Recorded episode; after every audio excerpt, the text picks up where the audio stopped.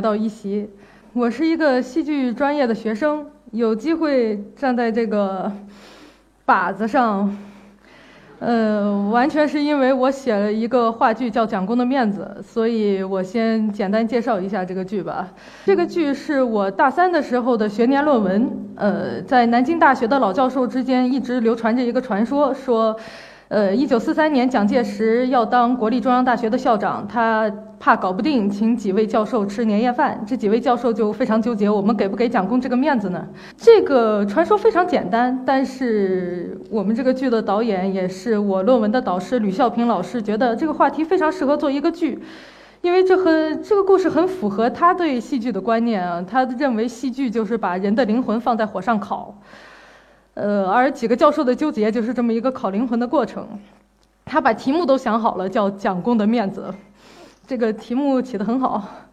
呃，于是他在二零一一年的九月把这个题目布置给我，并且说二零一二年的五月份这个剧要作为南京大学一百一十周年校庆活动之一演出。呃，我当时压力很大，因为一方面我以前从来没有写过一个成熟的本子，而这次一下子让我写三位中文系的大师，而他们的原型竟然是我老师的老师，甚至是老师的老师的老师。如果我这几个人物写的不好的话，我都不知道该怎么继续在文学院待下去了。呃，另一方面是我当时以为老师只给我一个人布置了这个题目，而。呃后来我才知道，原来我下一级的学弟妹们也在写这个，只不过他们做的是课堂练习，很少会有人写完整的剧本啊。我后来也看过几篇，非常有趣，大家写的都完全不同。我在二零一二年的三月份交了初稿，那个时候已经很晚了，我想啊，离校庆只有两个月了，还不赶紧排吗？结果我五月一号的时候才第一次看到演员。他们居然排了十五天，就把那么大台词量的一个剧本给搬上了舞台，而且在排练的过程中，这个剧本一直在改，简直是一个奇迹啊！这就是首轮演出时候的海报和介绍。当时演员演的并不好，因为呃十五天的时间，他们把台词背下来就很不错了，根本来不及做人物方面深入的分析。但是因为校园里面的学生观众都是很宽容的。所以校庆演出演了四场，反响很好，而且最后一场的时候还有很多观众是也，硬要挤进礼堂站着看完演出的。这个场面大家应该非常熟悉，因为刚才刚才大家正在门外经历这个。我当然非常高兴了，因为作为一个本科生，我的剧居然可以上演，而且这么受欢迎。回家刷一下网络，基本上都是正面评价。我就觉得夫复何求啊！我已经站在我人生的顶端了。不过事实证明还是太天真了一点儿。呃，因为反响很好，所以一二年的十月份这个剧又在校园里面演了。呃，一下子定了十场，可实际上后来演了二十多场。呃，海报上面都是手写了加演信息，从十月二十三号一直演到最后一次加演是十二月二日。演员们都快疯了，因为这些演员都是中国传媒大学南广学院的师生，而他们本身有工作有课业，呃，呃，一直一直演出，他们很累，而且其中演夏小山的演员他着急要结婚啊，一直演出他都没有时间结婚了。不过这种持续的演出还是有好处，因为它造成了一定的反响。因为在南京那个地方，一个剧连演十场以上就是一件很不正常的事情了。当时，呃，甚至演出结束后，有一位观众很高兴地跑上舞台问我，问演员之前的剧情是什么，然后演员就很惊讶，说什么叫之前的剧情？他说：“你们今天是最后一场，不是大结局吗？” 呃，当然，所以呢，后来这个剧演到十几场的时候，就惊动了一些当地的媒体过来报道，后来就惊动了政府。呃，还有一些演艺公司，于是这个剧就顺理成章地走出了校园，在二零一三年开始全国巡演，甚至在年底走出国门去美国溜了一圈。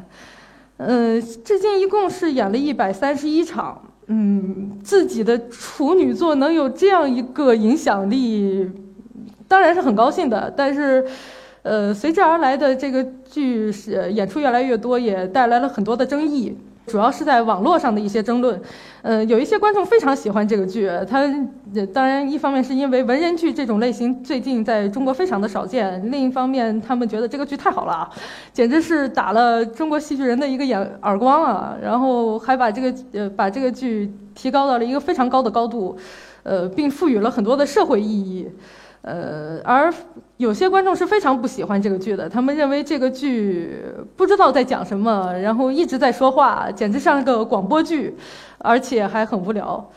嗯，于是这么一种争论，在网上的争论越来越多之后呢，后来就发展到跟这个剧本身已经没有什么关系了，而是在争论当下的戏剧现状问题，还有当下知识分子的境况、知识分子的风骨问题。不过，这些争论却促使这个剧成为了一个话题，甚为甚甚至成为了2013年的一个文化事件。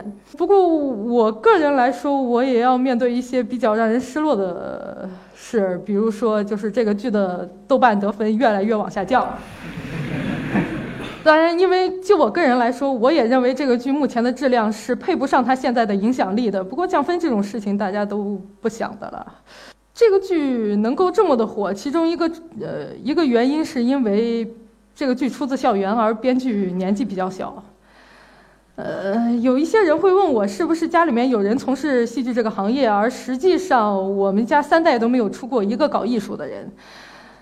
呃，如果说有点关系的话，也就是我父母平时偶尔看看芭蕾舞和戏曲，我的父亲能背下几乎所有样板戏的台词。但是我学学习戏剧完全是一个偶然的事情，机缘巧合。因为在我的印象之中，过去啊，我周围的人连看电影都不愿意进电影电影院，都是打开电视看电影啊。而戏剧在我们的印象中，就是大家打开电视都不会看的东西。呃，可是呢，我的英语成绩很差。如果我正常高考的话，我是考不上南京大学的。呃，当年正好是零九年，南京大学第一届从大一开始招收戏剧、影视、文学专业的学生。于是我父亲说：“啊，这是一个进南大的好机会啊！”虽然他完全不知道这个专业是干什么的。然后我就参加了自主招生考试，虽然剧本只得了六十分，但是还是考上了。嗯，进入这个学校看的现场看的第一个戏啊。是毕希纳的《莱昂瑟与莱纳》。作为作为一个对戏剧几乎几乎没有了解的人来说，把这个剧当做一个入门，实在是难度太大了一点儿。因为就像这两张剧照显示的，演员全场大部分时间都是坐成一整排，不知道在干什么，也没有什么剧情，呃，台词都不像人话。呃，当时都是这么感觉，跟我们以前学校组织看的儿童剧。还有那些课本里面的《雷雨》啊、《屈原》啊，差别都太大了。嗯，我当时抱着对未知领域学习的态度，非常认真的看完了全剧。嗯，对于不大熟悉的领域，是不大好做做出明确判断的。你就比如说，如果我们大家第一次看话剧的话，看到一个非常容易懂的话剧，都会说：“啊，不错，呃，故事挺有趣的。”但如果看一个不大懂的东西，而它的评价又很高的话，就会说啊，艺术，嗯，呃，而我当时的感觉就是艺术，嗯，不过里面有几句台词给我留下了非常深的印象。文文科生总是对语言是比较敏感的，我就记得里面有一句台词大致是这样的啊：看一个鼻子，他身体的其他部位还没有越过国界。太有想象力了，用用现在的话来说叫不明觉厉。呃，后来我就碰到了一位对我影响非常深的老师，呃，他是从国立台北艺术大学请来的洪祖林老师，他来南京大学给我们上一一学年的表导演实践课。看剧还是一个跟舞台有距离的这么一件事情，而。真正到了剧场里面演戏的话，这个就是站在舞台上了。他给我们立了很多很细致又严格的规定啊。我们当时有个排练教室，他要求我们进排练教室的时候一定要脱鞋或者换鞋。呃，每周上课之前，每个宿舍轮流打扫这个教室。而对于一个空荡荡的教室来说，呃，所谓的打扫就是扫地和抹地板。然后说一个宿舍四个人啊，跪下来拿一块抹布擦地板，一个教室擦下来也是非常累的。而且在演出的时候，他也会带领我们一起打扫舞台啊，呃，贴穿帮线啊，呃，并且在演出前带带领我们一起集体热身。呃，非常认真的一个工作态度。他其实是给我们树立一个观念：我们不是在过家家，我们是做一个专业的事情，而我们要严肃对待它。这个舞台是神圣的。可是给我留下印象最深的不是教学中的事情，是一件小事。有一天我到他的公寓去，他请我吃台湾的太阳饼。那吃完之后，盘子里会剩下一些饼渣。他带着我到窗台上。教我把这些饼渣撒在窗台上面，说会有麻雀过来吃。我当时受了受了很大的触动，这不仅仅是因为对于一个生活无趣的人来说，接触到了一种有生活情趣的生活方式，呃，最重要的是我发觉到，如果老师自己去把这些饼渣倒在窗台上，跟他带领着我去做这件事情，这个效果是完全不一样的。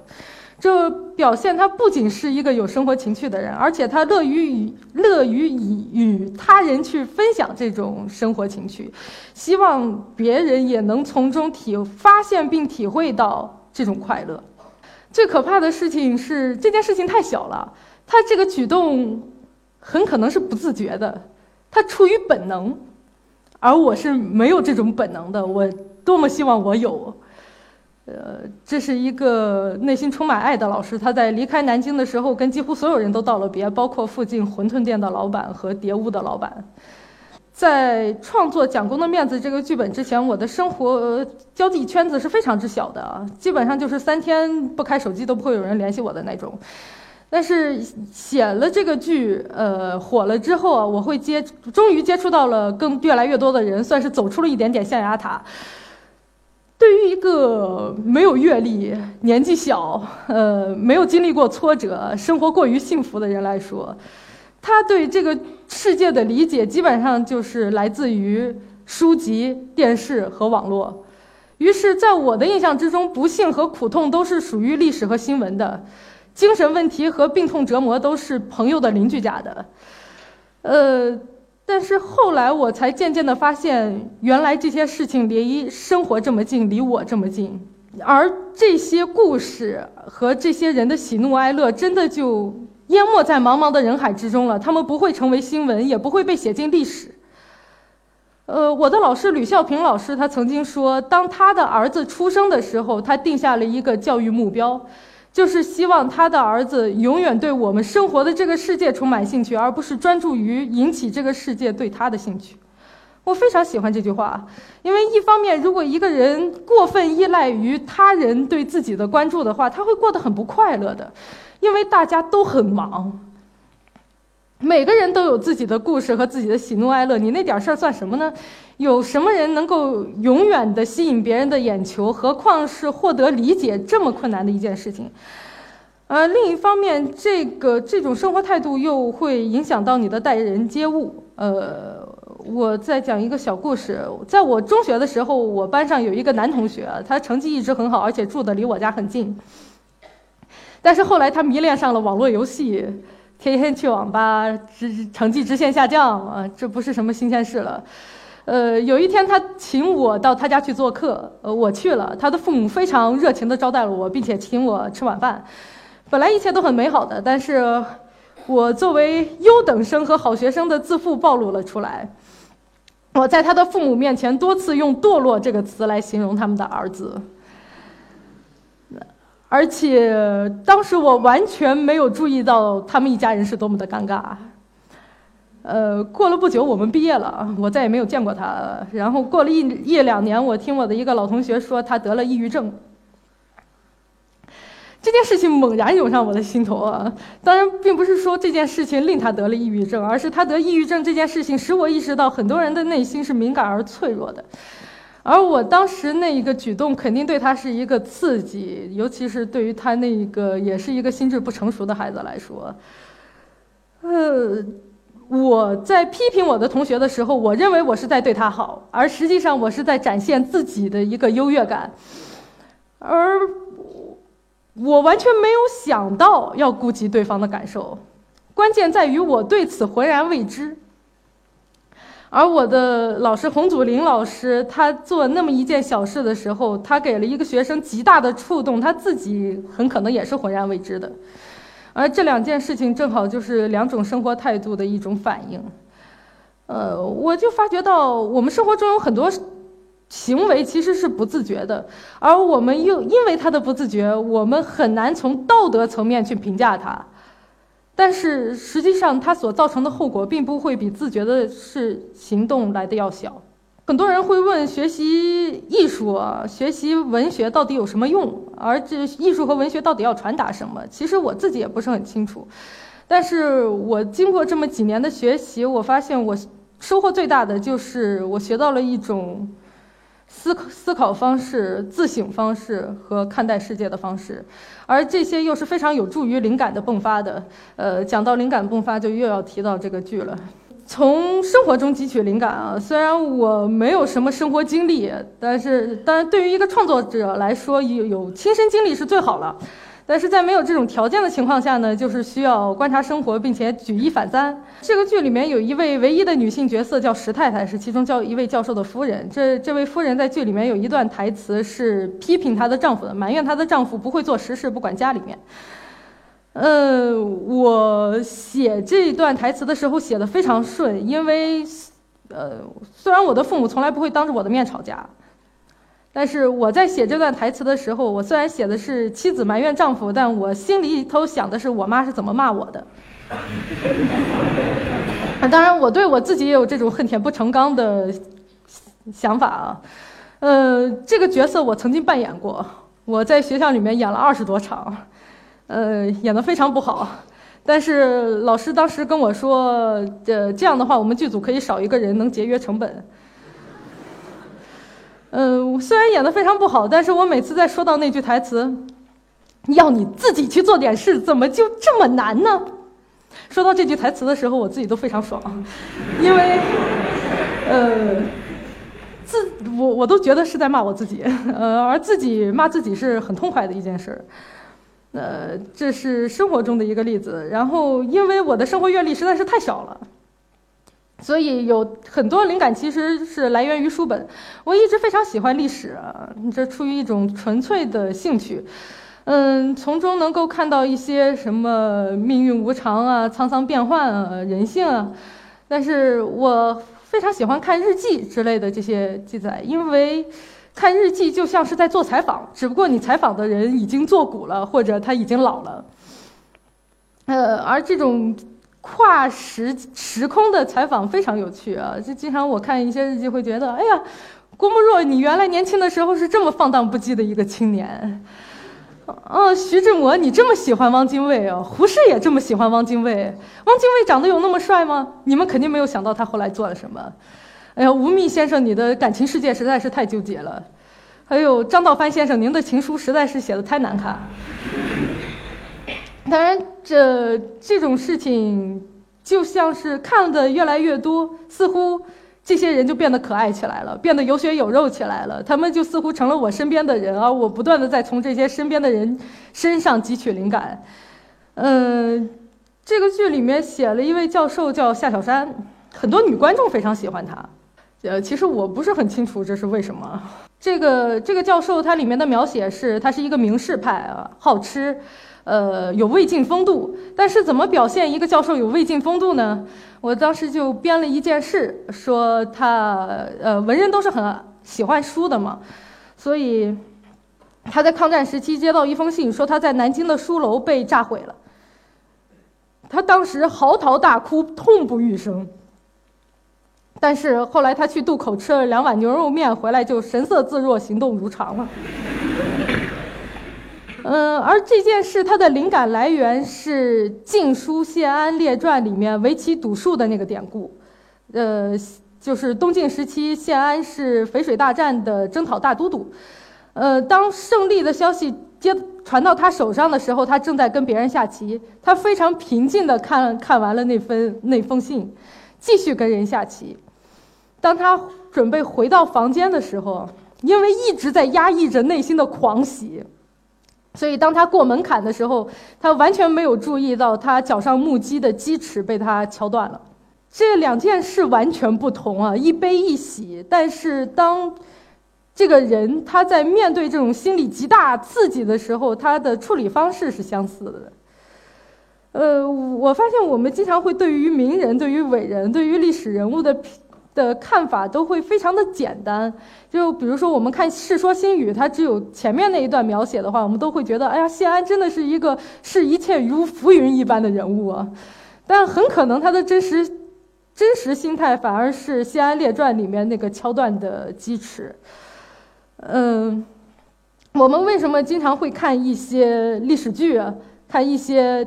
戏剧啊，电视剧会觉得假，会觉得人物行为没有逻辑，是因为有的时候我们觉得这个人物一点都不纠结，他好像完全知道后面事态会如何的发展，他所做的事情会产生怎么样的后果，呃，就好像他自己也知道他身上有主角光环，在没有单挑大 boss 战胜之后，他是不会死的。呃，而事实上，一个人在面对选择的时候。他都会非常的痛苦，并不是所有人都是高僧能够看破一切的。呃，包括当一个人面对选择，他可能会有多种的选择，而他做出这个选择的时候，他的行动方法也是各不相同的。我们可以回忆一下，有人就说过，你大家在影视剧里面肯定都觉得自己看过捉奸在床的景象啊，但是大家仔细回忆一下，哪部电影电视剧里面捉奸在床的景象令令你印象非常深刻？又或者是许多电视剧里面会有人说，呃，会有女的说“我怀孕了”，男的说“啊，你怀孕了”，女的说“还不知道是男是女呢”，男的说“是男是女我都喜欢”。呃，这似乎成为一个套路，但是生活中当然会有这种事情，但是大家的反应其实会是各不相同的。嗯，比如说有一天我们家搬家，我看到我的很多童年时代的东西被翻了出来。画本啊，日记啊，奶空的奶瓶罐啊，很多影视剧里面也会表现这个场面啊。一般来说，都是这个主人公会非常平静地翻看他过去的东西，然后非常温馨。他的母亲或者父亲依偎在旁边，说：“你当时多可爱啊，怎么怎么，开始回开始回忆回忆往事了。”呃，当然这也是生活的一种。但是我记得我当时的反应是，我突然一下看到了我中学初中时候写的日记本。而我日记里面写的那些东西，我记得都是我现在都不忍目睹的东西，所以我就很不好意思，我指着那堆东西说：“这东西还留着。”啊。”我父亲当时笑笑说：“当然了，将来好跟你算钱。”当时我的反应就真觉得，这真是父爱，真是真是生活，这是基本上所有戏剧都不会这么写的，但是真是生活。在逐渐的学习戏剧的这个过程中，发现人的复杂性，这个世界的复杂性，并把，呃，这些我在书籍和生活中汲取到的东西融入到的我的作品之中，实现古与今、虚拟与现实的交流，这是很奇妙的，而这也是一种创作的快感，而这就要感谢我的父亲当时做了那个盲目却正确的决定。让我撞见了戏剧，呃，并不是所有人都有这种幸运的，呃，是要感谢命运让我们相遇。嗯，在因为我本身也不是学霸，我也没有一个很明确的戏剧观。后面的，呃，那位王导演可能会谈更多那方面的东西，我只能跟大家分享一点我在学习戏剧之中的一些感触，呃。在经过这种学习的情况下，我就经常会觉得，我有的时候会发会发现或者会感觉这个世界是孤独的，但是这个世界不会再是无聊的。嗯，谢谢大家。